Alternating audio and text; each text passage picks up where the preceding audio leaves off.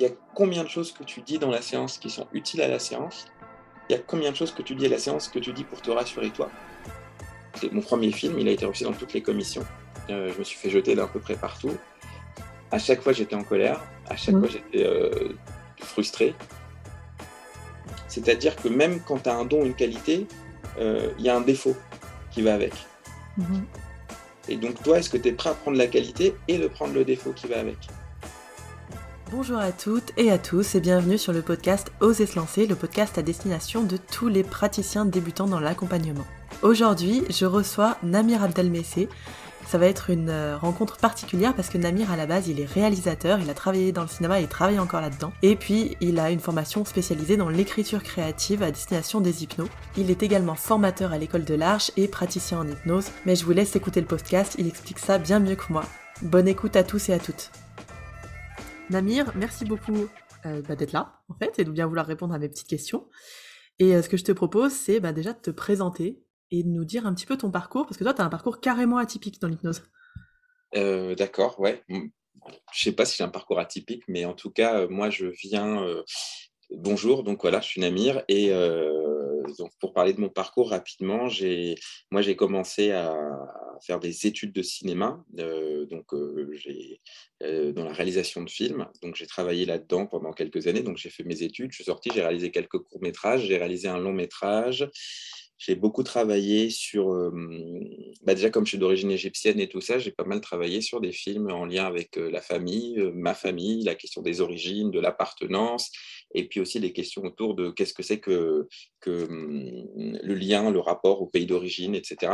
Donc beaucoup de questions autour de l'identité en fait, même si j'avais pas encore mis de mots sur, sur, sur ces thèmes qui étaient dans mes films. Et puis à un moment, voilà, vers 2015, j'ai euh, voilà, je me suis intéressé à l'hypnose. J'en parlais justement avec quelqu'un, avec un stagiaire, puisque je suis formateur aussi aujourd'hui, et, euh, et, je lui dis est-ce que tu veux savoir pourquoi je me suis, je suis venu me former à l'hypnose?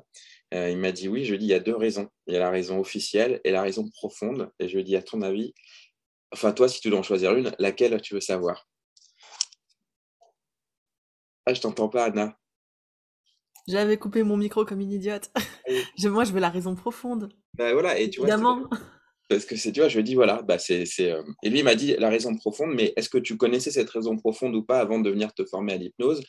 Et je lui ai dit, bah, en fait, non, je l'ai découverte euh, pendant.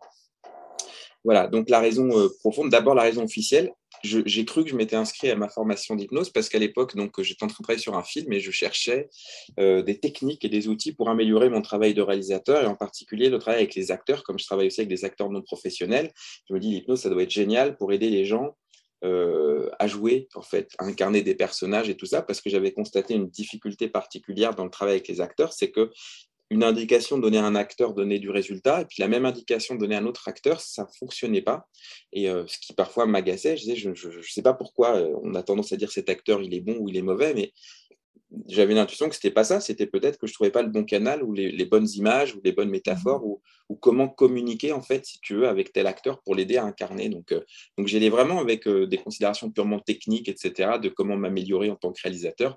Et je me suis pris une énorme claque en fait dans cette formation d'hypnose parce que ça m'a beaucoup fait travailler, euh, pas que sur de la technique, mais aussi sur moi en tant qu'individu, en tant qu'être humain. Ça m'a fait découvrir aussi les relations humaines. Euh, c'est-à-dire que j'étais un, handicapé de la communication, en gros. Euh, tu vois, il y a un mot euh, qu'on découvre beaucoup dans les formations d'hypnose qui, qui, commence par un E, qui s'appelle émotion, je crois, un truc comme ça. Et, donc voilà, donc j'ai découvert ça. Et puis la raison profonde, en fait, mais que j'ai découverte parallèlement à ça, c'est qu'en fait, je vivais pendant cette période-là une crise personnelle. Je venais de perdre ma mère, donc j'étais en plein dans un, un deuil euh, qui était plus qu'un deuil. Pour moi, c'était vraiment un effondrement, mais j'en avais pas forcément conscience à cette époque-là, qui remettait euh, plein, plein de choses en question euh, sur la question de ma place, sur la question de mon rapport à, ma famille, sur bah, justement cette question des origines qui revenait, etc. Et, puis, et puis, en fait, voilà, j'avais, j'étais dans un besoin, dans une ma crise de la quarantaine en quelque sorte, de redéfinir un peu ma place je veux dire, sur Terre et tout ça. Et en fait, c'est ça qui m'a vraiment euh, euh, amené, entre guillemets, à l'hypnose, c'était de la connaissance, en fait. Vraiment la connaissance de qui je suis, parce que j'avais, je ne me connaissais pas, en fait. Mmh. C'est vraiment l'impression que j'ai eue quand j'ai, quand j'ai abordé cette formation. Et de là, j'avais pas du tout vocation à être praticien ou accompagnant en fait. J'ai vraiment découvert l'accompagnement euh, euh, dans le cadre de cette formation. C'est-à-dire qu'au début, je l'ai faite pour moi et en fait, petit à petit, cette découverte de moi m'a donné envie d'aider les gens aussi à aller se découvrir, savoir qui ils sont, ce qu'ils ne veulent pas voir d'eux-mêmes et toutes ces choses-là. Donc voilà un petit peu mon, mon parcours et aujourd'hui, je suis donc je continue à, travailler dans le cinéma, je suis euh, auteur, je suis aussi euh, donc euh, praticien et je suis formateur aussi. Donc je forme en hypnose et puis j'ai combiné tout ça il y a quelques années dans une formation que j'ai appelée formation d'écriture créative, c'est-à-dire comment faire le lien entre la création, le fait d'écrire, le fait de créer et la connaissance de soi à travers des outils comme l'hypnose, comme l'écriture, pour vraiment amener des gens à, bah, se connaître, euh, à arrêter d'avoir peur d'eux-mêmes, à développer un petit peu leur style et leur personnalité sans euh, euh, en avoir honte, sans cacher ou sans vouloir imiter ou, voilà, ou reproduire des choses qui existent déjà. Quoi. Voilà un petit peu parcours. Quoi. Super. Je trouve ça génial cette question euh, profonde et officielle de pourquoi est-ce qu'on fait de l'hypnose, pourquoi est-ce qu'on a choisi cet outil-là? Ou, ou pourquoi on fait de l'accompagnement? Je m'étais jamais posé de cette façon-là. C'est quoi le, le truc que je dis à tout le monde qui est officiel et puis c'est quoi le truc, le vrai truc profond qui m'a boosté à faire ça quoi? Je trouve ça génial. Je vous invite tous à, faire cette question, à répondre à cette question. Bah, c'est toujours, euh, je trouve qu'on a des moteurs en fait, on a des raisons officielles et des raisons inavouées en fait, si tu veux. Et c'est ça que, tu vois, moi quand je regarde, tu vois, que dans, dans les formations, là, quand j'accompagne des stagiaires, ça fait partie des, questions que je me pose. Je me dis pourquoi ils sont là en fait? Euh, ah bah je vais être praticien, je vais faire ceci. Euh, et tu sais quand tu dis que mon parcours est atypique, moi je, je, constate que la plupart des gens que je rencontre dans les formations d'hypnose, des stagiaires, moi je crois pas qu'on vient à l'hypnose par hasard en fait. Si tu mmh. veux, je me dis tiens qu'est-ce qui fait qu'à un moment dans leur parcours de vie ils se disent je vais euh, je vais me former à un truc qui est bizarre parce qu'il y a un peu une dimension à la fois ésotérique, tu vois, c'est hypnose, mystérieux, magie, et en même temps, euh, il y a aussi toute une part rationnelle liée aux neurosciences, au cerveau, etc., à la communication. Donc, euh, tu vois, cette rencontre, c'est-à-dire entre l'esprit, le côté un peu euh, spiritueux, spirituel, et puis un côté plus scientifique, rationnel, voilà, je me dis, qu'est-ce qui fait qu'il y a des gens qui, qui viennent chercher ça? Et ce que j'ai observé, moi, souvent, c'est qu'il y a beaucoup de parcours de vie bosser, en fait, hein, si tu veux, qui mmh. amènent les gens vers l'hypnose ce soit des reconversions, des burn-out, euh, des deuils, comme dans mon cas, etc., ou des blessures ou des choses qui font euh, que euh, qu'il y a un besoin d'aller vers autre chose et l'hypnose est, une porte en fait vers ça. Quoi. Je sais pas si je suis clair quand je te dis ça. Ouais, mais carrément. C'était un truc que j'avais remarqué aussi. Souvent, la, la raison officielle, c'est j'ai envie d'aider les gens. et en fait, la raison profonde, en tout cas moi, c'était j'ai envie de m'aider moi parce que je vais pas bien du tout. Quoi. Et qu'il faut absolument que je me connaisse et que je bouge et que je fasse quelque chose, quoi. Réparer quelque chose, euh, prendre sa revanche sur, enfin, mmh. je sais pas, ou prouver, enfin, etc. Mais je trouve qu'il y a, et c'est assez chouette. C'est pour ça que la connaissance de soi m'intéresse, d'aller aussi euh, creuser. Euh, j'aime bien questionner les gens un petit peu, tu vois, et titiller sur ces, sur ces trucs-là pour leur, les leur apprendre à, à, se connaître, quoi. Mmh. et tu fais ça à travers l'écriture? Ouais, moi je fais bah, l'écriture, après je fais du coaching aussi, mais beaucoup avec l'écriture. L'écriture, ce que je trouve chouette dans l'écriture, c'est comment apprendre à faire ce travail avec toi-même. C'est-à-dire que des fois, tu as besoin d'un coach et tu as besoin de quelqu'un qui te guide, qui te pose des questions et qui, te, qui vient te titiller. Et moi, ce que je trouve chouette avec l'écriture, c'est que si tu arrives à développer.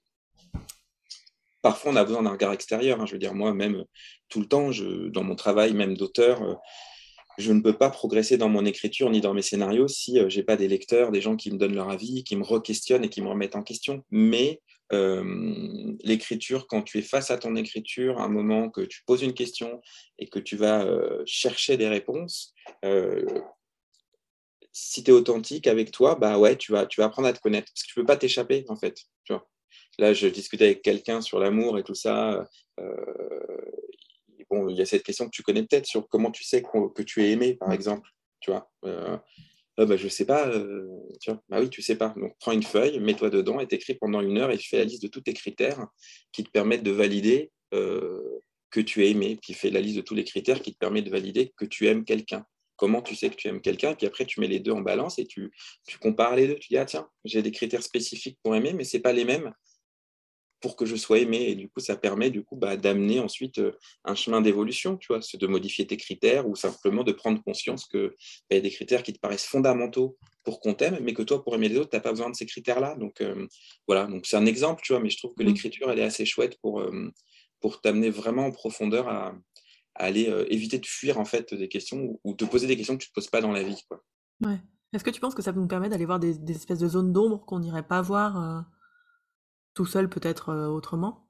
De ah se confronter en écriture face à soi-même ah ben, moi, je, oui, tu vois, moi, j'ai fait, j'ai fait un, dans une de mes formations, j'ai développé un exercice qu'on appelait la part d'ombre. Moi, j'ai appelé le, connard intérieur, si tu veux. C'est mmh. justement d'aller, euh, tu vois, euh, c'est qu'est-ce que c'est répondre à ces différentes questions qui ne sont pas très agréables comme s'entendre. C'est euh, qu'est-ce que tu as peur qu'on dise de toi? Qu'est-ce que tu as peur qu'on voit de toi? Qu'est-ce que tu as peur qu'on pense de toi? Qu'est-ce que tu as honte qu'on sache de toi? Qu'est-ce que tu as honte qu'on dise de toi? Tu vois, et d'aller vraiment, justement, quand on parlait de, l'inavoué, qu'est-ce que tu n'oserais pas dire sur toi? Et te dire, je vais écrire un truc qui doit te faire suffisamment mal pour que le pire truc qui t'arrive, c'est que quelqu'un lise ce que tu as écrit. Tu vois?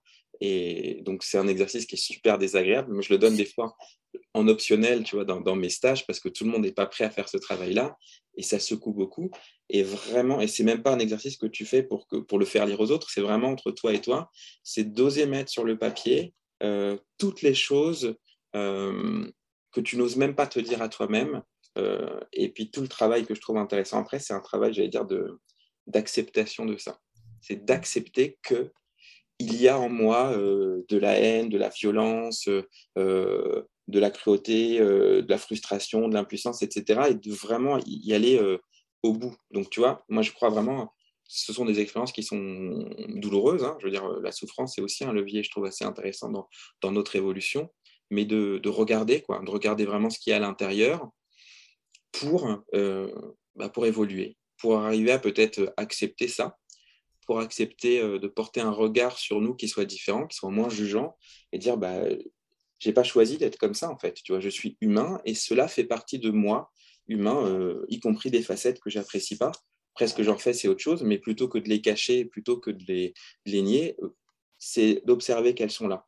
Puis moi, comme je travaille euh, dans, le domaine artistique, il y, a un effet qui se coule hyper intéressant, c'est que ces faces sombres sont hyper utiles parce que du coup, je peux les investir, tu vois. typiquement, je, je vais, euh, comme je ne vais pas assumer euh, cet aspect-là de moi, bah, je vais créer un personnage de méchant dans une de mes histoires qui va être l'incarnation de, ma face sombre, qui va me permettre, tu vois, euh, d'incarner ou d'exprimer, en tout cas, comme une catharsis, toutes ces zones-là. Je pense que ça sert pas seulement dans l'écriture. Dans l'écriture, c'est hyper intéressant, mais je pense que dans l'accompagnement et dans plein de choses, connaître des zones d'ombre, c'est utile. Et mmh. juste pour terminer, les zones d'ombre ne sont pas des trucs négatifs, ce sont des trucs que tu ne vois pas, que tu ne veux pas voir. Je disais ça parce qu'il y avait quelqu'un qui était hyper négatif, hyper cynique, hyper, tu vois. Euh, et je dis, bah, donc ça, ça ne peut pas être sa zone d'ombre, puisque c'est ce qu'il revendique, c'est ce qu'il met en avant. Donc, qu'est-ce qu'il cache derrière ça? Mmh. Et ce qui était très drôle, c'est que lui, ce qui cachait derrière ça, c'était euh, euh, le côté euh, bisounours, je suis hyper tendre, j'aime, je suis un grand naïf, je suis un grand. Mais ça, c'est sa zone d'ombre, tu vois. Donc la zone d'ombre, c'est c'est pas que du noir, c'est ce que tu ne veux pas voir. Et voilà. Et juste pour compléter, tu vois, si je fais le parallèle avec l'accompagnement et l'hypnose, toi, si tu es praticien en hypnose, comment toi tu peux accompagner des gens et comment tu peux leur, leur permettre d'aller sur leur chemin d'évolution et leur permettre de s'accepter tels qu'ils sont si toi, il y a des trucs de toi que tu acceptes pas parce que c'est ça que les gens voient en fait.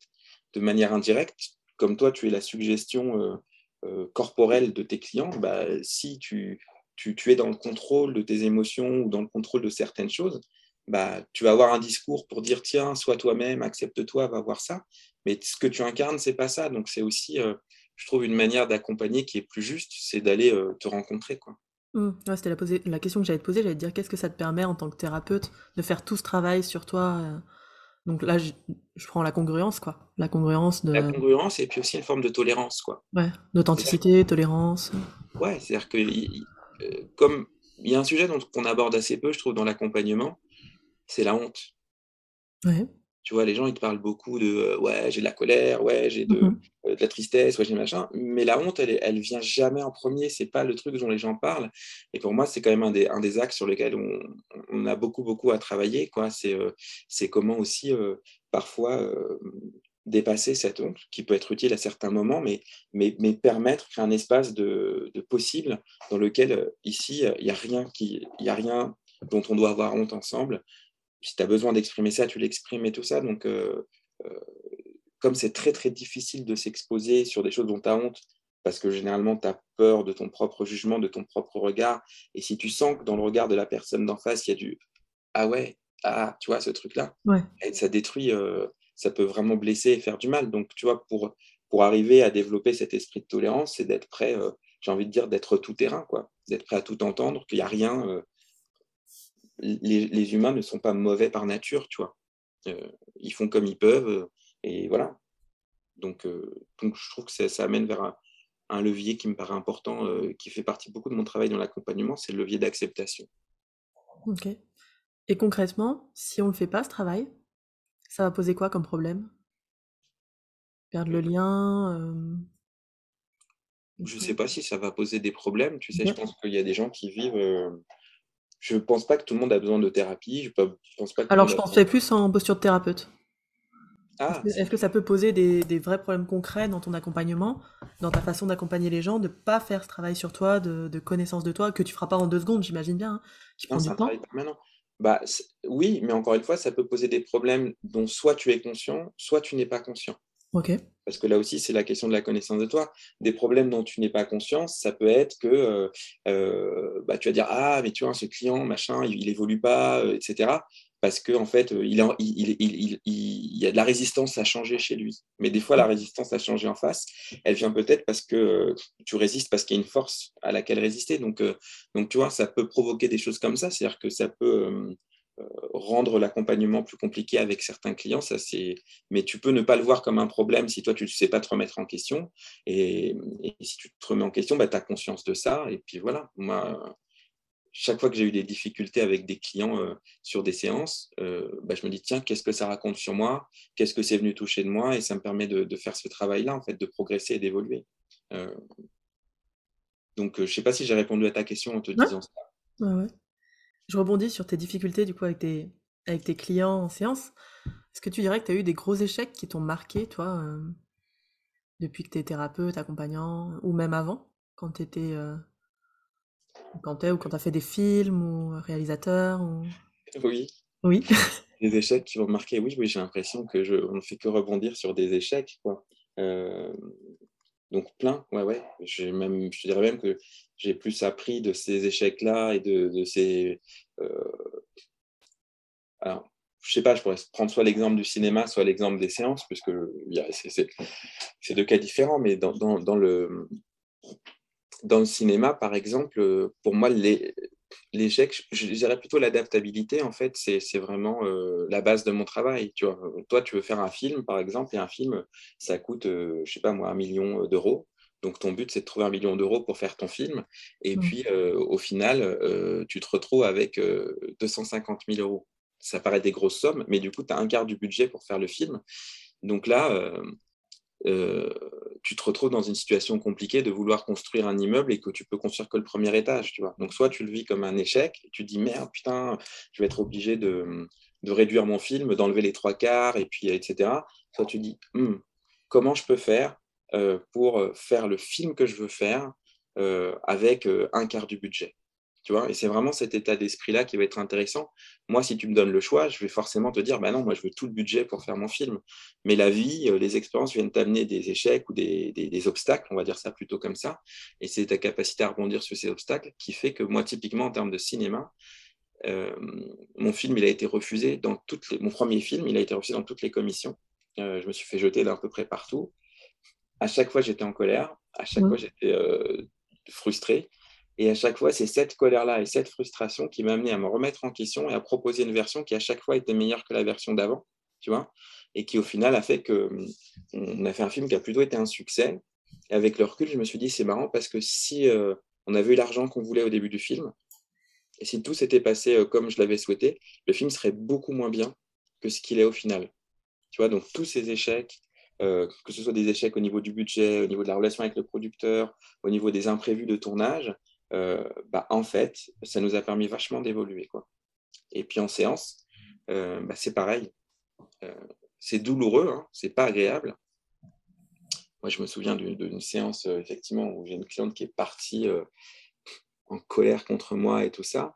Et, euh, et j'en ai voulu, et je me dis, mais elle est chiante, elle est nulle, cette cliente, elle fait chier, machin, elle ne se changera jamais. Enfin bon, et j'étais super, super en colère, et ça m'a obligé à les connecter à cette colère qu'il y avait à l'intérieur de moi. Et en fait, elle était là depuis le début de la séance, cette colère, mmh. parce que je voyais qu'elle résistait, qu'elle ne voulait pas changer, ce qui me mettait moi en position de vouloir tout contrôler, tout maîtriser, de vouloir forcer le changement chez elle. Et je me suis dit, bah, en fait, euh, tu vois, euh, cet échec-là m'a permis de prendre conscience que ma posture était, euh, était pas juste, en fait, dans, dans ce travail-là. Ça m'arrive aujourd'hui, pareil, de sentir ça. Et dès que je le sens, je me dis, ah, tu es en train de forcer. C'est-à-dire que maintenant, quand je vois une résistance, par exemple, chez, chez un temps, mais est-ce que cette résistance, elle vient parce que je suis en train de forcer quelque chose? Donc, je recule, en fait. Tu vois, ça devient un automatisme. Je me mets en retrait. Physiquement, je recule et je dis, OK, est-ce que je suis en train de vouloir changer, faire changer la personne plus vite qu'elle-même Et c'est des fois, ça répond, oui, oui, Namir, tu es en train de faire ça. Alors, je fais, OK, pas de problème, je m'en fous que tu changes ou pas. Je me le dis à moi-même, hein, mais voilà. Et je reviens à une posture comme ça. Donc, euh, donc voilà, concrètement, euh, euh, il y a deux sens au mot échouer, en fait. Tu vois, j'y repensais tout à l'heure quand, quand, tu disais échec. échouer, ça veut dire rater, tu vois. Mmh. Et puis quand tu, tu parles de, de, de comment tu as échoué ici, c'est aussi comment, quand tu dis une baleine qui échoue sur un rivage, c'est arriver, quoi. Tu vois. Donc on peut aussi regarder l'échec comme c'est un moyen d'arriver quelque part. J'aime bien. Et je vais retenir la phrase de comment je vais faire avec ça en fait. C'est-à-dire que ouais, j'ai que 250 000 balles, mais je vais quand même trouver un moyen de faire quelque chose et comment en fait. Donc plutôt que de s'apitoyer sur ton sort, tout de suite de passer dans du comment je fais. Bah oui, parce qu'en fait, ce qui est bien, c'est que ça t'oblige à aller à l'essentiel. Ouais. Tu vois, tu as, une conférence, tu as une heure et demie pour faire ta conférence, tu as tout bien préparé, puis on te dit à la fin, tu n'as que 10 minutes tu vois, moi je trouve que c'est aussi, euh, c'est marrant parce que dans, la création, c'est aussi, on appelle ça faire le pitch, tu vois. Euh, mm. Aller à l'essentiel, pour moi, c'est ce qui est de plus, euh, de plus difficile. Mais une fois que tu as réussi à faire ça, mais tu fais, tu fais des bons énormes, quoi. Mm. Donc, réduit. D'ailleurs, quand j'écris, souvent, une de mes règles de base dans l'écriture, c'est quand j'écris un article, première étape, je l'écris, deuxième étape, je le divise par deux. Donc, si j'ai fait trois pages, bah, je me dis comment je peux réduire cet article en une page et demie? Mais comme ça fait mal au cœur, ça, d'enlever des bouts. ça fait pas mal, moi ça me fait mal quand je fais ça. Bah oui, mais ça fait mal. Mais c'est ça, le, c'est le processus, j'allais dire, du deuil, c'est le processus de la renonciation, et c'est le processus aussi pour moi de, de l'évolution. C'est-à-dire que souvent, quand tu le fais, tu te rends compte que le résultat est meilleur. Mmh. c'est vrai, c'est vrai. Donc, euh, ça, c'était une anecdote, moi, qui m'avait beaucoup marqué chez un cinéaste qui, s'appelle euh, Antonioni, qui, qui, est un esthète, donc vraiment quelqu'un qui travaillait beaucoup, beaucoup euh, sur la qualité de l'image, de l'esthétique, de la lumière, etc. Et puis il avait fait un film qui s'appelait L'éclipse. et dedans, il y avait une scène bah, d'éclipse pour le coup, avec vraiment la lumière magnifique. Et je pense qu'ils avaient mis beaucoup, beaucoup de temps pour, pour filmer cette scène-là et elle était très, très belle. Puis il arrive dans la salle de montage et il dit à son monteur C'est quoi la plus belle scène du film? Et le monteur, il regarde, il dit bah, Attends, la scène de l'éclipse, elle est magnifique et tout. Et il dit, vire là. Vire là. Et donc, il fait enlever cette scène et il commence à faire le montage sans cette scène-là. Et euh, il faisait ça avec tous ses films, en fait. À chaque fois, il enlevait la plus belle scène du film pour commencer le montage. Et ça crée quelque chose de très important, je trouvais très intéressant dans le cerveau, c'est ça crée, euh, c'est un deuil, c'est-à-dire je ne suis pas là pour illustrer euh, ce que j'ai fait au tournage, je suis là pour recommencer un nouveau processus dans lequel je suis libre de garder euh, ce qui est utile pour le film, pas ce qui est beau. Tu vois? Et une fois qu'il enlève cette scène, paradoxalement, c'est douloureux, mais une fois que tu as accepté cette douleur-là, cette douleur-là, bah, ça te donne une vraie liberté de travail parce que tu dis, je peux tout garder ou je peux tout enlever, mm. c'est pas important. Et du coup, ça te ramène à la question essentielle, c'est qu'est-ce qui va me permettre de guider mes choix dans ce que je garde et ce que j'enlève? Et c'est plus euh, le souvenir que cette scène elle était bien ou que c'est une bonne réplique, c'est est-ce que c'est utile au film? Et euh, moi, ça m'est arrivé typiquement parce que j'ai eu le même travail à faire sur un, film que j'avais fait et puis il acheté par une chaîne de télé et la chaîne de télé euh, me dit bah, on le prend mais on prend que 52 minutes et le film faisait une heure et demie tu vois j'ai dit mais donc j'ai fait, au début, j'ai commencé par enlever les scènes euh, les moins intéressantes, entre guillemets, mais je suis arrivé à 1h20, tu vois. Et j'ai dit, bon, bah, là, j'ai tiré au maximum, j'ai enlevé vraiment euh, tout ce qui était superflu, euh, je peux plus rien enlever parce que c'est important. Et là, je me suis souvenu d'Antonioni, je me dis comment il aurait fait? Et là, je me dis, bon, bah, je vais faire comme lui. C'est quoi la plus belle scène de mon film? Celle que je ne peux pas enlever, celle sans laquelle le film n'a plus de sens. Si je l'enlève, ça n'a plus de sens. Et j'en ai trouvé une. J'ai dit, celle-là, c'est impossible. Si j'enlève cette scène, le film ne tient pas. J'ai fait. J'ai enlevé la scène. Ça m'a fait comme, tu vois, un arrachement du cœur. Et après, je dis, bon, bah, en fait, une fois que j'ai enlevé cette scène-là, bah, je peux enlever celle-ci, je peux enlever celle-là, je peux enlever celle-ci. Et c'est devenu comme un puzzle. J'ai dit, ah, mais tiens, c'est drôle. Là, si je mets ça et ça ici, ça marche, ça prend un nouveau sens, ça fait ceci. Et je suis arrivé à une version qui faisait 49 minutes et qui était vachement euh, bien. Et tu vois, j'avais 49 minutes et là, je me suis rendu compte que j'avais même la possibilité de réintégrer la première scène que j'avais enlevée. la jolie scène Ouais. Ah, trop bien. Tu l'as remise? Et je l'ai pas remise. Ah non Je l'ai pas remise parce qu'il n'y avait plus besoin. Eh ben oui. Ouais. Et tout à coup, je me suis dit, maintenant, je suis libre, je peux même la remettre parce que j'ai l'espace pour remettre mm. cette scène-là. Mais objectivement, est-ce que le film, en l'état, il a besoin de cette scène? Et la réponse a été, euh, bah non. Mm. Tu vois Donc, euh, donc c'est aussi, je trouve, ce travail est intéressant sur le, sur, sur le deuil et sur euh, enlever. Tu vois, si je fais le parallèle avec les séances, on pourrait dire la même chose. Tu vois, je sais pas si mm-hmm. toi tu filmes tes séances, mais c'est quand tu fais une heure de séance, il y a combien de choses que tu dis dans la séance qui sont utiles à la séance? Il y a combien de choses que tu dis à la séance que tu dis pour te rassurer toi? Ou pour euh, donner une bonne image de toi, pour montrer que tu sais, tout ça. Et je pense que c'est pareil, tu en pourrais enlever la moitié de ce qu'on ce qu'on dit dans une séance et la séance en serait peut-être tout aussi euh, euh, efficace. je ne sais pas si c'est le terme approprié, mais, mais voilà, je trouve que c'est un état d'esprit que je trouve intéressant pour, pour avoir une forme de détachement par rapport à notre travail. Mmh. Moi, j'adore. C'est vrai que des fois, on a. Moi, je les filme les séances et il y a plein de fois où je me dis, mais je les mets même dans mon accompagnement pour, pour leur faire un. Leur montrer un peu comment je fais. Et je me dis, mais ça, ça sert à rien. Ça, ça sert à rien. Ça, c'était pour me la péter. Ça, c'était pour refaire du lien. Alors que j'avais déjà le lien et je voulais me rassurer sur le lien. Et il y a aussi ce truc, enfin, que moi j'ai beaucoup eu longtemps, c'était l'obligation de temps. Je dois tenir au moins une heure. Je dois faire une séance de moins une heure. Et tu sais, un peu la loi de Parkinson. Quand tu as une heure, tu remplis ton heure. Mais tu la remplis de trucs qui servent à rien des fois. Et en enlevant cette obligation de temps, en me disant, mais en fait, j'ai le droit de faire des séances de 30 minutes, 45, 50, 1 heure et demie, 2 heures si j'ai envie. Ça m'a détendu là-dessus. J'ai enlevé plein de trucs inutiles. Mmh. Et, euh, et c'est intéressant de voir ce que toi tu appelles inutile aussi et ce qui est inutile pour le client. Mmh. Tu vois C'est-à-dire qu'aussi, euh, tu vois, et là on reboucle avec l'échec, Bon, c'est pas une anecdote qui m'est arrivée, mais moi qui m'a beaucoup marqué parce qu'elle arrivait à une collègue et je pense qu'on a, on a tous des cas comme ça dans nos séances. C'est une collègue euh, qui un jour avait la tête qui tournait. Je pense qu'elle avait mangé un truc qui n'était pas très bon. Et elle commence sa séance et puis elle a des espèces de, tu vois, de haut comme ça, tu vois, les praticiennes. Et puis il y a sa cliente qui est là et, et elle sent que ça va pas. Puis elle se retient, elle se retient. Maman, c'est plus fort qu'elle. Et elle va se précipiter dans la salle de bain et puis elle, tu vois, elle, va vomir, tu vois, et tout ça, et mm. puis elle, tombe un peu dans les pommes.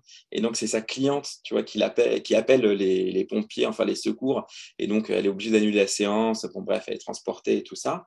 Et puis du coup, trois semaines après, elle a un nouveau rendez-vous avec cette euh, cliente. Elle se dit, putain, j'ai l'air con et tout, je vais être ridicule devant cette cliente, je vais foirer la séance la dernière fois. Et donc, euh, elle arrive en séance, la praticienne, et la cliente s'approche d'elle et euh, elle la regarde et elle se met à se marrer. La cliente, elle dit écoutez, il faut quand même que je vous avoue un truc. je ne devrais pas vous le dire, mais en fait, euh, vous ne pouvez pas savoir comment ça m'a fait du bien euh, ce qui vous est arrivé la dernière fois. Et la praticienne regarde, elle dit ah bon? Elle dit bah oui, parce que en fait, moi, j'étais venue, j'étais venu travailler sur l'hyper-contrôle. Et puis, tout à coup, de voir que vous, en fait, bah, ça vous arrive aussi et que vous êtes humaine et que, bah, en fait, ça m'a fait vachement de bien. Et tu mmh. vois, finalement, ce qui peut être perçu comme un échec, euh, bah, c'était exactement ce qu'il fallait pour cette cliente-là, parce que c'est devenu, euh, tu vois, c'est même plus qu'une illustration, c'est une incarnation de euh, tu as le droit, en fait, d'être humain et tu as le droit de. Tu vois, elle aurait pu faire tous les discours théoriques, tu vois, cette cliente sur accepte-toi, machin et tout. Elle a incarné par le fait de, s'autoriser à, dire, à vomir, tu vois, dans un cabinet, euh, euh, bah, ce qu'elle veut, ce qu'elle voulait transmettre, quoi. Mm. pour moi, l'échec, il est aussi, ça fait aussi partie de, ce côté, euh, on est humain, quoi. c'est vrai que ça fait souvent du bien à nos clients de voir qu'on est qu'on a les mêmes problèmes, euh, que euh, nous aussi on en a chié, qu'on en chie encore, etc. Et que c'est pas fini, tu vois. Il y, a, cette croyance souvent que tu vas voir un, un, thérapeute, il va bien. il n'a pas de problème. Il n'a pas de problème. Vachement stressant de pas avoir de problème. Donc vous n'avez pas de problème. Ben si, j'en ai plein en fait. Ils sont juste à un niveau différent. Je suis un peu plus avancé que vous, mais, mais, mais tu vois, ça, ça, va, ça va aussi rejoindre cette idée que euh, vivre, ce serait ne pas avoir de problème et que tu vois, mm. on aspire à atteindre un état dans lequel on n'en a plus. Bah non, c'est juste qu'on, des fois, c'est parfois d'accepter euh, bah, que quand on a des deuils, on est triste, euh, que ça va pas bien et tout ça en fait. Tu vois. Pour ça, je pense qu'il y a des gens, ils n'ont pas besoin de thérapie parce qu'ils sont déjà OK avec ça, je trouve, sans avoir besoin de faire ce travail-là. Mmh, mmh ils sont pas dans une espèce de développement personnel 2.0 où il faut être heureux tout le temps, euh, voilà. les bien tout le temps, souriant, etc. Je réfléchissais là tout à l'heure sur euh, quand tu parlais des, euh, de l'utilité d'enlever des choses dans les textes, et je me disais c'est quelque chose qui est utile pour nous en tant qu'accompagnants, mais de partout en fait, parce qu'on fait des textes tout le temps, qu'on le fasse pour notre site internet, qu'on fasse pour nos blogs, nos articles, pour ceux qui sont plus blogs. Euh, que tu sois en train de faire euh, ton... Euh, parce que quand tu fais une vidéo, tu fais aussi un... T'écris aussi la vidéo avant, sauf pour les ceux qui aiment bien partir en impro. quand tu pitches ton boulot face à quelqu'un, face à un prescripteur, face à n'importe qui, tu fais tout le temps, t'écris. Et, et c'est vrai qu'il y a finalement, il y a peu de sites internet où on accroche vraiment sur les textes et on se dit, putain, trop bien. Ça me parle, quoi. Mmh. Bah oui, il y, a deux choses pour moi dans le, travail d'écriture. Il y, a, euh, euh, il y a déjà être au clair avec ce que tu veux faire passer. Mmh. La première étape, c'est identifier un petit peu bah, ton message, ton idée, ta philosophie et ce que, ce que tu veux faire passer. ce qui demande déjà bah, là, du travail sur soi, de la connaissance, de la, de la clarification. Et puis ensuite, l'autre message, l'autre aspect, c'est comment le faire passer, c'est-à-dire comment faire passer ton message d'une manière qui accroche l'autre pour qu'il se reconnaisse dedans et que ça lui parle. Quoi. Euh, et voilà. Donc, élaguer, ça te permet déjà, dans un premier temps, d'identifier ce que tu veux raconter, tout simplement. Euh, c'est quoi ton idée, en fait? Euh, On en discute souvent avec Laurent Bertin, je crois que tu as reçu il n'y a pas longtemps, mais il me dit tout le temps, parce que je lui fais lire mes textes de temps en temps pour avoir son avis, keep it simple, tu vois, c'est-à-dire mmh. un texte, une idée moi, j'ai parfois tendance à vouloir dire plein de trucs et tout. Et des fois, je dis, bah voilà, là, dans ce texte, il y a trois idées que je veux faire passer. Bah, c'est trois textes différents. Donc, je vire les deux tiers.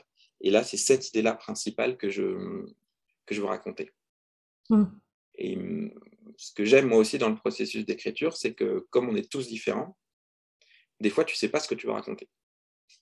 C'est-à-dire qu'il y a des gens, ils ont déjà l'idée en tête. Tu vois, Laurent, typiquement, il est plutôt dans cette approche-là. Il sait exactement le message qu'il veut faire passer et puis il va aller écrire ça.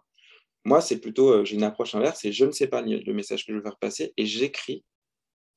Je produis, produis, produis de la matière et dans cette matière, ah, je vois apparaître ce que je veux raconter. Donc j'élague et j'enlève ensuite euh, tout, le, tout ce qu'il y a autour pour, euh, pour découvrir l'idée. quoi. Mais mhm. je pense que chacun a son processus et, et c'est ça que moi je, je trouve chouette, c'est d'aider les gens à dire il n'y a pas une bonne méthode pour créer et c'est plutôt à toi de, de trouver c'est quoi ton dispositif ou par quel process, toi, tu arrives à, aller à la rencontre tu vois, de, l'idée, de ton message, de ce que tu veux faire passer. Quoi. Mmh. Pas simple, hein, mais super intéressant. Enfin, moi, pour avoir fait ta formation, hein, mmh. c'est vraiment ça qui m'a lancé dans l'écriture. Et j'ai adoré. J'enlèverais l'écriture pour rien au monde maintenant. Ah ouais? Si c'est bah, hyper. là, tu vois, sur le livre sur lequel je suis en train de bosser, c'est dur. Mmh. Vraiment. Parce qu'en plus, je me suis mis la bonne idée de faire deux livres dans un seul. Ah oui, d'accord. Tu vas décider en une, quoi, c'est ça. bon, alors là, plus... non, il y a une idée. En fait, je fais un côté théorique et un côté euh, roman. Pas que ce soit chiant le côté théorique. Mmh. Et, euh, et, souvent, je repense à ce que tu disais, à ce que j'avais fait sur les, les, exercices de départ, là. Mmh. De lâcher le flow, de d'écrire tous les matins, de le faire le matin. Ça m'a beaucoup aidé, ouais. Et pour les articles, pareil. D'enlever des choses, même si c'est un crève-cœur. et je pense que pour le livre, ce sera encore pire quand je vais, je vais en être à la partie où j'enlève. Mm. Mais je pense que ce sera essentiel, ouais. Mais c'est pour ça que c'est bien de ne pas faire ça tout seul. J'imagine que tu es un éditeur et tout ça. Et c'est aussi euh, l'intérêt du regard des autres. C'est que toi, tu es amoureux de ce que tu as écrit. Euh, tu trouves que cette idée, elle est géniale et tout. Tu mm. fais faire à 10 personnes. Il y en a elle sur les. ouais, euh, tu vois, qu'est-ce que tu as retenu? Et ils te disent, bah, tiens, ça, j'ai bien aimé ça, etc. Donc, Donc, je trouve que c'est, oui, à un moment, c'est d'accepter que tu vas mhm. balancer les, la moitié ou de ce que tu as écrit, même si toi, tu trouves ça super. C'est au service, mais au service d'un truc plus important. C'est je veux faire passer cette idée. Et tu vois, quand tu dis euh, la partie théorique et puis la partie roman, moi, ce qui m'intéresse aussi, c'est comment euh, rendre une partie théorique euh, mmh. Parce que les gens, souvent, ils disent si c'est théorique, ça ne doit pas, il ne doit pas y avoir de storytelling dedans. Bah si, au contraire. Tu vois, moi, quand je lis les, les, auteurs, là, tu vois, les, tous les, auteurs de développement personnel et tout ça, ce qui m'intéresse souvent, c'est parce que des idées nouvelles, il n'y en a pas tant que ça, si tu veux. On est, on est, c'est tout le temps les mêmes idées euh, dans le développement personnel qui, ou tu vois, sur, je sais pas moi, des changements d'habitude ou sur, mmh etc. Moi, ce qui m'intéresse, c'est comment ils racontent ça euh, pour euh, que cette idée-là, euh, elle passe, tu vois. Et puis je trouve que les gens les plus forts, bah, c'est ceux qui arrivent à faire passer des concepts théoriques en utilisant des histoires, tu vois, des exemples, des blagues, en ayant de la construction, en créant du suspense et tout ça. Et moi, je, j'apprends, tu vois, en lisant beaucoup. enfin, je me questionne de comment il fait pour raconter cette histoire-là. Ouais. ouais, comment il fait pour nous accrocher, quoi. Qu'est-ce qui fait que ça nous accroche pas du tout? Tu vois, Moi, j'en pense à mes livres de psycho, mais c'était une l'enfer et l'abomination pour les lire. C'est terrible, hein C'est-à-dire que des fois, il y a des gens qui ont des idées géniales et des idées vraiment euh, qui pourraient nous apporter beaucoup, mais leur manière de les raconter, euh, ce côté un peu euh, universitaire, scolaire, moi, je décroche très vite. Moi, j'ai un défaut qui est une qualité, c'est que je m'ennuie assez rapidement. Mmh. Donc, du coup, ça m'a obligé euh, comme je décrochais beaucoup sur euh, pas mal de, livres universitaires et de concepts, à, me dire, tiens, comment je peux raconter les choses pour que les gens ne s'ennuient pas, tu vois. Euh, fait aussi partie, moi, dans mon, dans mon approche, de dire, tiens, moi, si j'étais lecteur, comment j'arriverais à me capter, quoi, me captiver, quoi. Mmh. Ça, me fait rebondir sur le sujet des métaphores, du coup, parce que je trouve que c'est un peu la même idée, comment accrocher quelqu'un avec une histoire. Et tu avais fait, toi, des, des lives sur les métaphores, il me semble, sur la construction de métaphores, non? Ouais. Bah oui, parce que c'est, tu vois, typiquement, bah, quand je, tu, regardes les bouquins en question, euh, tu vois, là, j'ai lu euh, The Art of Work de Jeff Goins et tout mmh. ça, c'est des gens euh, qui ils font deux pages sur un thème, sur un sujet, mais pourquoi? Parce que dedans, ils arrivent à placer deux, trois métaphores qui te permettent de comprendre tout de suite l'idée qu'ils veulent faire passer, même si c'est une idée complexe. Donc, donc voilà, je trouve, je trouve que l'intérêt des métaphores est vraiment chouette parce que c'est un grand, grand accélérateur de compréhension et puis ça fait passer sur une sphère visuelle et tout ça. Donc, ouais, j'avais fait, j'avais fait une masterclass là-dessus sur, sur les métaphores, sur comment ça fonctionne et comment les créer. Et puis, et je l'ai faite parce que bah, dans l'hypnose, il y a beaucoup de gens qui sont, tu vois, dans, dans, il faut créer des métaphores dans l'hypnose et tout ça. Et, et tu vois, le message caché, en fait, moi, si tu veux, de, ma masterclass, c'était même pas de leur apprendre à faire des métaphores, c'était de leur dire on s'en fout, en fait. Vous n'êtes pas mmh. obligé de faire des métaphores. Encore une fois, c'est vraiment la, recherche du. Si ça te parle de faire des métaphores, bah voilà comment on peut en faire et voilà les règles, mais tu n'en as pas besoin. Et si ça ne te parle pas, tu n'es absolument pas obligé d'en faire et tu peux très bien accompagner les gens euh, en étant juste dans du langage assez direct, en posant des questions et tout ça. Ça, c'est un des axes, moi, qui me, qui, m'importe beaucoup, si tu veux, dans l'accompagnement, c'est comment aider les gens à trouver euh, leur style, tu vois. Comme on, a tendance, quand on se forme, à vouloir... Euh, typiquement, moi, par exemple, je donnais une formation d'hypnose, donc j'ai fait une démo, et dans cette démo, j'ai fait une connerie, euh, tu vois, un, un, truc un peu foireux, et j'ai vu tous les stagiaires qui faisaient la même connerie. parce qu'il modélise, si tu veux. J'avais pas dit que c'était une connerie, moi, si tu veux, pendant la démo, je dis oui, donc j'ai fait ça pour ceci, pour cela, tu vois, sans expliquer le truc. Mais, euh, mais bon, bah, je fais aussi des trucs bien et les gens modélisent aussi des trucs bien que je fais. Mais là, ça m'a fait rire parce que ça m'avait sauté aux yeux. Je disais, mais pourquoi ils parlent tous avec. Je dis, mais parce que c'est moi qui l'ai fait, en fait. Et si tu veux, on est tous euh, dans nos processus d'apprentissage à vouloir euh, modéliser, en fait, les gens qui nous apprennent. Et souvent, on commence par vouloir faire la même chose, ce qui est bien dans une première étape, c'est-à-dire que tu apprends par imitation, quoi.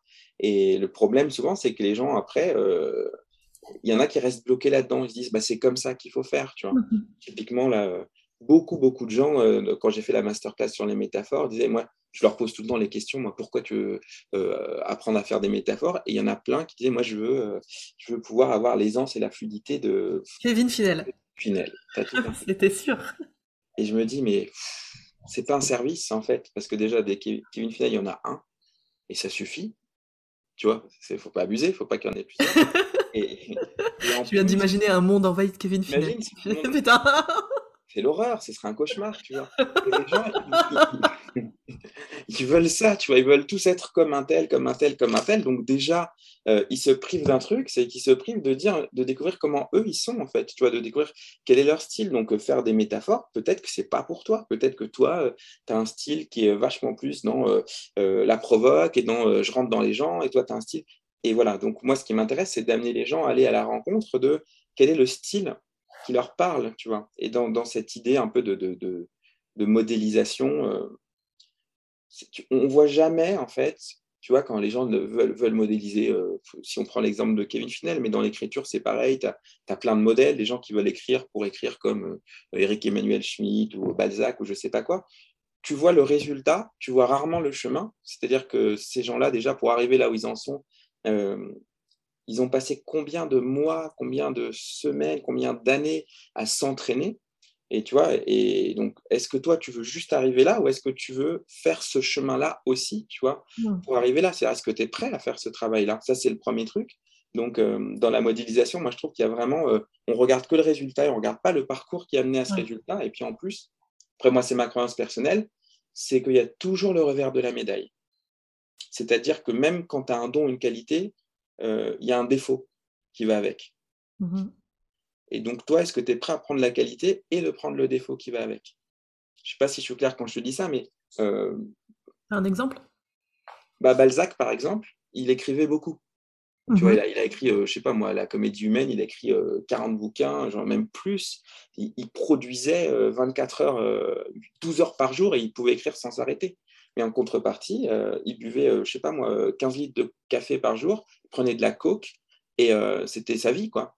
Donc, est-ce que toi, tu veux pouvoir écrire comme Balzac, mais est-ce que tu es OK pour renoncer à tout ce à quoi il a renoncé pour faire ça? Mmh Et à prendre de la coke, et à être machin et ceci, quoi, tu vois. Tu veux écrire comme Hemingway, super. Hemingway, il a fini dépressif et il s'est suicidé. Parce qu'il a tellement investi, il s'est tellement questionné sur le sens de sa vie qu'il a, il a, c'était une souffrance. Donc, est-ce que toi, tu veux avoir son talent, mais est-ce que tu es OK pour prendre aussi souffrance? Et les gens, tu vois, ils disent, ah là, vu sous cet angle, non, mais finalement, je suis très bien comme je suis, etc. Et je dis, tant mieux, quoi, tu vois. Donc, euh, moi, quand, les gens me parlent de leur modèle, je les oblige toujours à les trouver, c'est quoi les défauts de leur modèle qu'ils ne voudraient pas avoir? Pour désacraliser un petit peu cette idée de modèle et dire, bah, je vais piocher, je vais m'inspirer d'eux, je vais regarder comment ils font, mais je veux l'adapter à ma sauce parce que moi, je suis très bien comme je suis et, euh, et j'ai pas envie d'être une imitation de quelqu'un d'autre, quoi. Tu vois, Bandler, c'est pareil, si on prend dans, l'accompagnement, bon, bah, Bandler, il a une manière d'accompagner, moi, que je trouve assez rigolote, mais pour rien au monde, je voudrais devenir Richard Bandler, quoi. Mm. Et je veux pas connaître les, affaires sombres dans lesquelles il a été mêlé et tout ça, mais ça me parle pas du tout, tu vois. Donc, euh, donc voilà. Donc c'est aussi ça le dark side et, la, la, la, la, la face d'ombre. C'est va voir les zones cachées, les faces d'ombre des gens que tu admires et demande-toi si tu as envie de les avoir toi aussi. Quoi. J'aime bien cette phrase, se priver de découvrir quel est ton style. En fait, en, voulant modéliser à fond, tu te prives de te découvrir toi-même, quoi. Et de découvrir comment t'accompagnes et quel est ton style. Et c'est ça qui, euh, moi, le nombre de stagiaires dans Oser se lancer qui, euh, qui arrivent pas parce que bah, je parle pas comme lui, je suis pas assez fluide comme lui, comme elle. Euh. je devrais arriver à être créative, à faire des métaphores. Moi, c'était mon grand truc au début. Je, je suis pas créative, je sais pas faire de métaphores, donc j'ai complètement mis les métaphores de côté depuis le début en fait en me disant bon de toute façon j'y arrive pas hein, laisse tomber mais euh, parce que j'avais pas de modèle comme ça en fait quand j'ai commencé l'hypnose. Je, connaissais pas Finel c'était il y a longtemps euh, et euh, j'ai fait ça à Synapse en plus pas à l'Arche. Donc j'avais pas il y avait pas de gros mentor tu vois ou sur lequel te, poser et te dire ouais je vais faire ça comme ça quoi. Après moi je dirais pas se priver de modéliser moi je dirais l'inverse. C'est modélise au contraire mmh. teste mais pas pour devenir comme. C'est pour aller voir si ça te correspond euh, pour aller en retirer quelque chose. Et de toute façon, ça te permettra toujours de développer de la flexibilité. C'est-à-dire que euh, va essayer par là, va essayer en faisant de l'hypnose de rue, va essayer en faisant une hypnose très avec des contes et des histoires, euh, mais en te posant tout le temps la question derrière, est-ce que je me reconnais moi là-dedans? Est-ce que je m'épanouis là-dedans? Est-ce que ce style-là, c'est celui dans lequel je m'éclate? De toute façon, on a des chemins d'évolution aussi, donc tu vois, on passe par des étapes. Donc, moi, je, de toute façon, on, apprend par modélisation, c'est notre système mmh de fonctionnement. Mais après, moi, c'est l'étape d'après, j'allais dire la deuxième marche, l'affirmation de ton style, c'est quand tu te détaches de tes modèles j'ai presque, tu vois, c'est comme un Oedipe, j'ai l'impression qu'il faut le tuer, le père. ouais, c'est ce que j'allais dire. J'allais te demander si, à ton avis, c'est obligé de passer, parce que moi, je suis toujours passé par un espèce de truc de descendre les gens de leur piédestal. Je pense, je pense que c'est important de passer par cette étape-là, c'est-à-dire que tu modélises quelqu'un, tu l'idéalises, et ensuite, il ne devient plus aussi idéal, c'est-à-dire que tu as passé un cap, tu vois. Donc, ça passe mhm. par le, le, tuer ou évoluer, ou c'est le moment où tu dis, ah tiens, je suis pas d'accord avec comment il a fait, ou ah tiens, je ferais pas comme ça, et là, tu dis, bon, bah là, c'est cool, tu es en train d'avancer sur ton... Euh, sur ton chemin, tu vois. Moi, euh, quand j'ai commencé à faire du cinéma, bah, au début, euh, j'avais des références cinématographiques et je faisais exactement la même chose que ce que je voyais, tu vois. Euh, Buñuel, machin, Fritz Lang et tout. Et je reproduisais, si tu veux, dans mes premiers films, ce que j'avais vu. Donc j'étais dans une limitation, mais c'était c'était ma phase, on va dire, d'apprentissage, quoi, si tu veux, ma phase de, mmh. mes gammes, en fait. Puis après, bah, tu, à un moment, tu, tu dis, bon, ok, mais maintenant, qu'est-ce que moi j'ai envie de faire où ça vient du, cœur, quoi, où ça vient de, ma manière d'être. Et c'est là où je trouve que c'est intéressant aussi le travail sur ta zone d'ombre, parce que des fois, quand tu découvres tes défauts, quand tu découvres euh, tes particularités, bah, ces défauts-là peuvent devenir des, revendications, ça peut devenir assumé, et ça peut faire partie euh, de ton style, tu vois. C'est-à-dire que c'est bien d'aller voir quelles sont tes qualités, où est-ce que tu es bon, et puis où est-ce que tu es vraiment pas bon ou c'est quoi tes défauts? Je prends un exemple à la con. Si euh, par nature, tu es quelqu'un d'hyper paresseux, mmh bah, ça va être intéressant de voir en quoi la paresse peut devenir une qualité. Ça peut t'obliger à aller à l'essentiel. Voilà, plutôt que faire le moins possible. à faire beaucoup, beaucoup, beaucoup d'efforts, c'est tiens, sers-toi de cette paresse-là. Euh, et voilà, et comment bah, tu peux faire des raccourcis, aller à l'essentiel et, te permettre de faire le moins d'efforts possible pour avoir un résultat. Tu vois, et donc, euh, bah, voilà, moi, je suis, et puis, il y, a des gens, ils vont avoir cette revendication. Moi, je suis un gros paresseux, donc euh, je ne vais pas me prendre la tête. Et hop, et je vais avoir une, approche du travail du moindre effort. Mais ça mm. peut donner ses fruits, tu vois, ça peut devenir un style, en fait. Je ne sais pas si, je sais pas si l'exemple est très bon, là, pour le coup. si, si, il est bon, moi, parce que ça me rappelle ma mère, tu vois, qui disait qu'elle est très ordonnée, rangement et tout. Moi, ça me saoulait. Je dis, mais en fait, c'est parce que je suis une vraie paresseuse.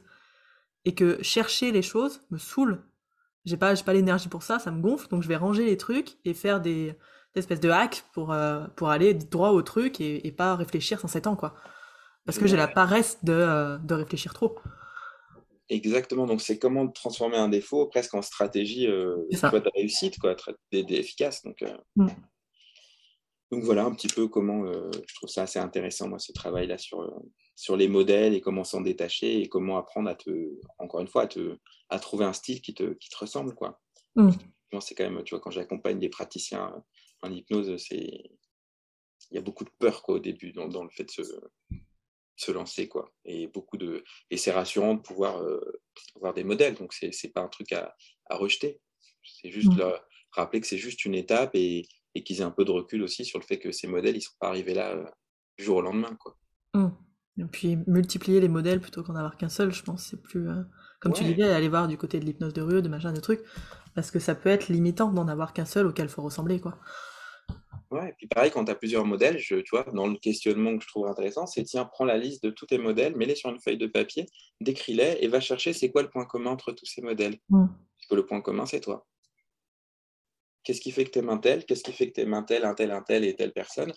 Ah, parce que tout, ils sont tous, euh, tu vois, et là, tu vas faire émerger des trucs et tu vas dire Ah, bah donc, si ça, ça me parle à chaque fois, bah, c'est peut-être que c'est un truc que j'ai et que je vais pouvoir euh, aller euh, développer, quoi.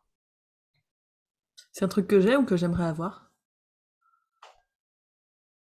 Euh, Bonne question. Euh, bah, c'est un truc qui, résonne chez moi. Ok.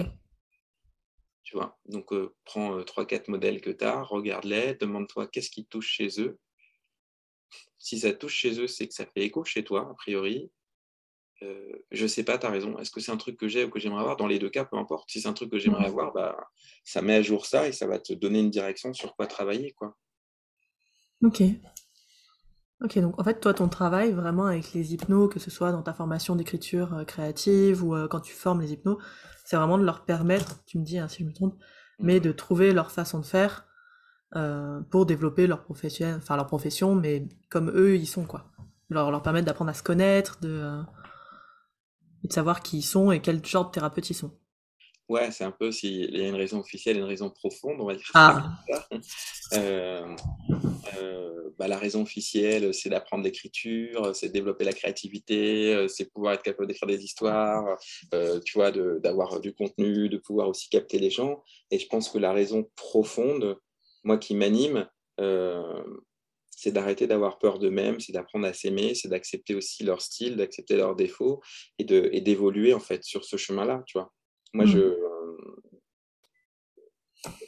J'ai une image, moi, tu vois, de moi à 15 ans, qui était un garçon hyper timide, euh, très solitaire, euh, fermé, et je me, dis, ce garçon-là, il avait un univers à l'intérieur de lui, il ne savait pas l'exprimer, il ne savait même pas qu'il pouvait l'exprimer, et moi, je me dis, tiens, si un jour je recroise cet ado, qu'est-ce que je pourrais lui dire ou comment je pourrais euh, l'aider à se rendre compte qu'il a un univers génial à l'intérieur de lui et qu'il peut commencer à s'y connecter. Tu vois. Moi, c'est vraiment cette idée-là que, que j'ai.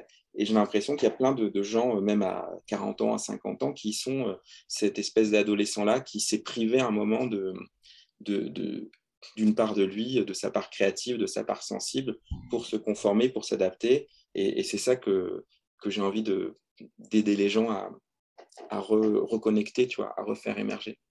D'ailleurs, tu vois, une des expériences qui m'a le plus marqué, c'était euh,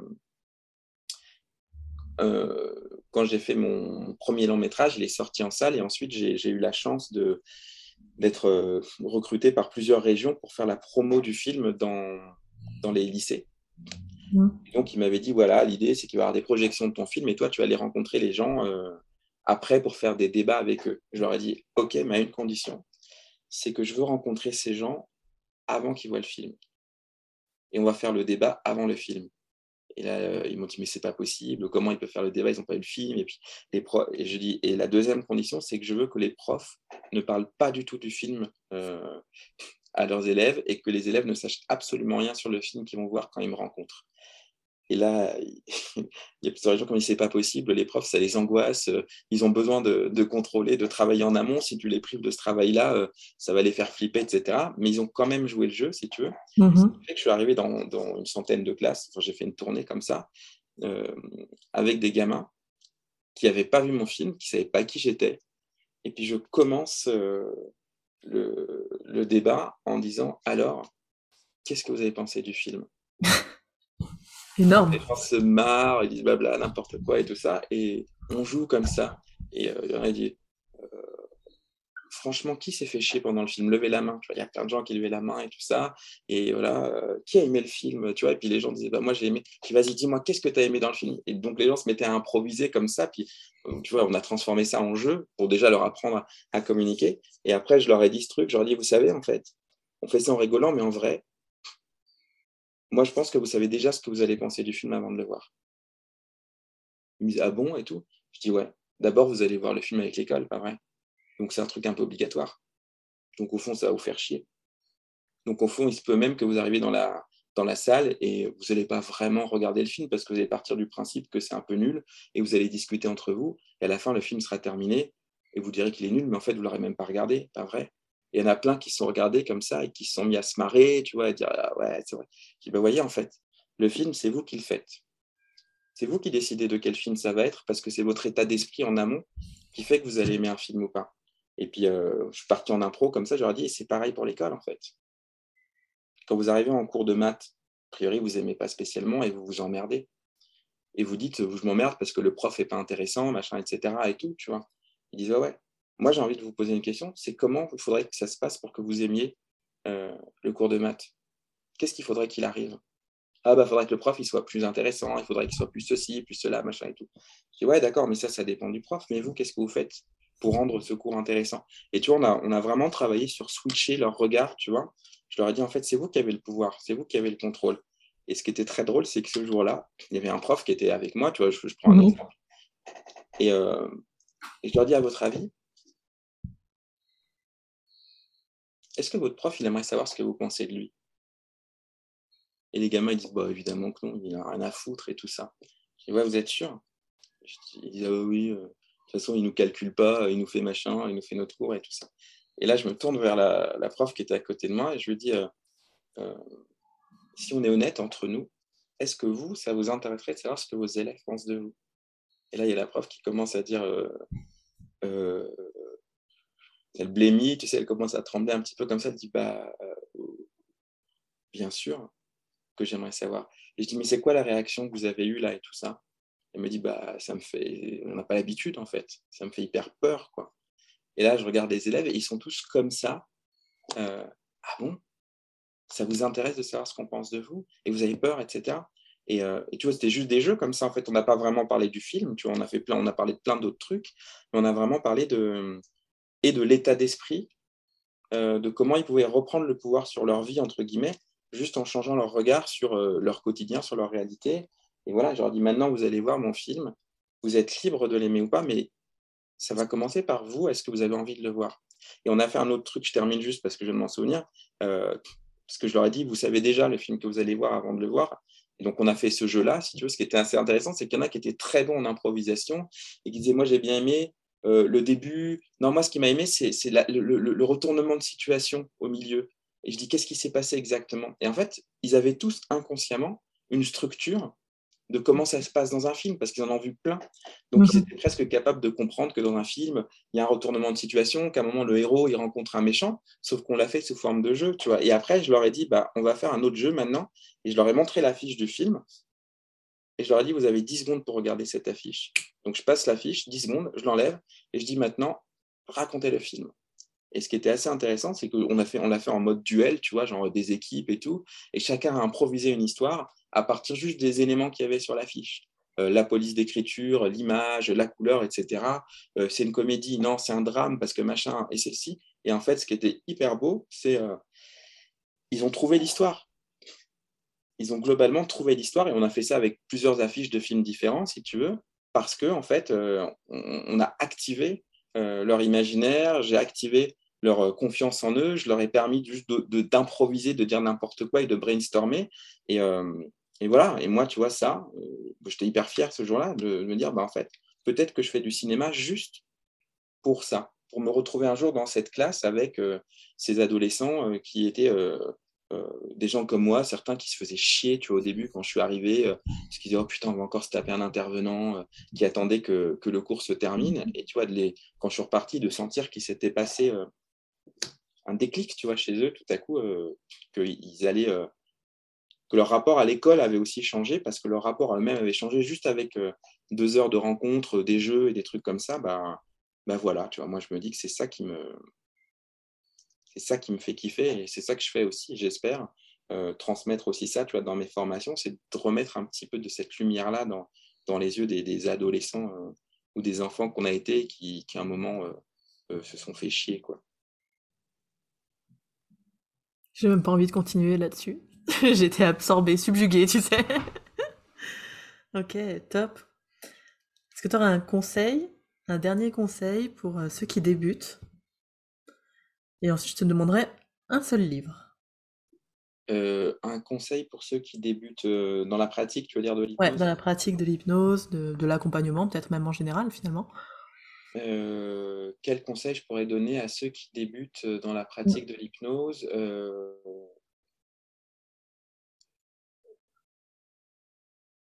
bah, j'ai envie de dire d'accepter que qu'ils vont apprendre. Et que le seul moyen d'apprendre, c'est de faire. Et de ne pas chercher à être bon tout de suite, en fait. Ok. Donc, d'accepter la souffrance de d'être nul. Ouais, c'est ça.